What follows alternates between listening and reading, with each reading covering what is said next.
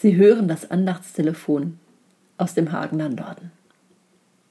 Heute mit Pfarrerin Frauke Hajungs.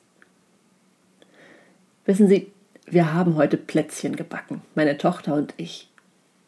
Und es mussten unbedingt Ausstechplätzchen sein. Wir haben sogar eine Drachenausstechform. Als kleinen Tipp nach heute kann ich Ihnen sagen, es ist nicht überaus praktisch, die bemehlten Hände an einer schwarzen Jeans abzuwischen. Man sieht die Handabdrücke, die Spuren sehr deutlich. Ich kann vielleicht so viel sagen.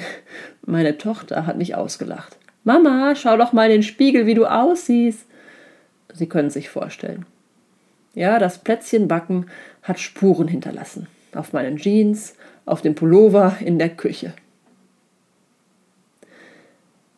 Wenn ich ehrlich bin, auch die Corona-Zeit hat Spuren hinterlassen bei mir. Ich bin dünnhäutiger an vielen Stellen.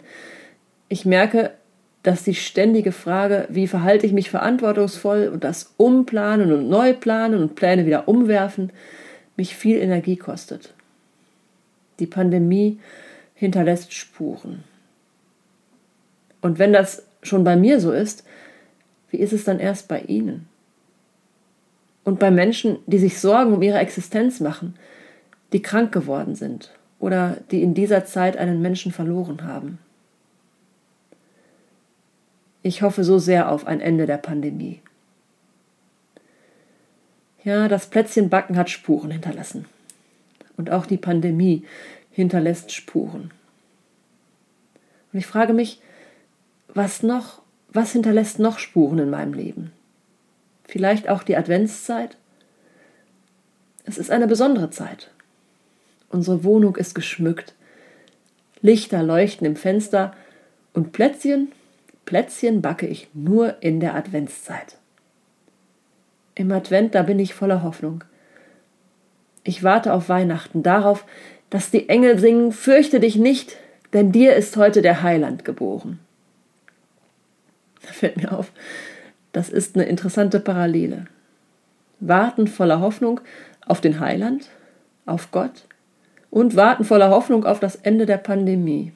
Ja, warten voller Hoffnung. Ich wünsche mir, dass die Hoffnung Spuren hinterlässt. Die Hoffnung. Spuren, die man mir anmerkt, so wie Mehl auf den schwarzen Jeans. Ich wünsche mir, dass der Advent Spuren der Hoffnung hinterlässt bei mir und bei Ihnen auch. Denn, und das ist so verrückt wie wunderbar, der Heiland kommt und er ist schon da.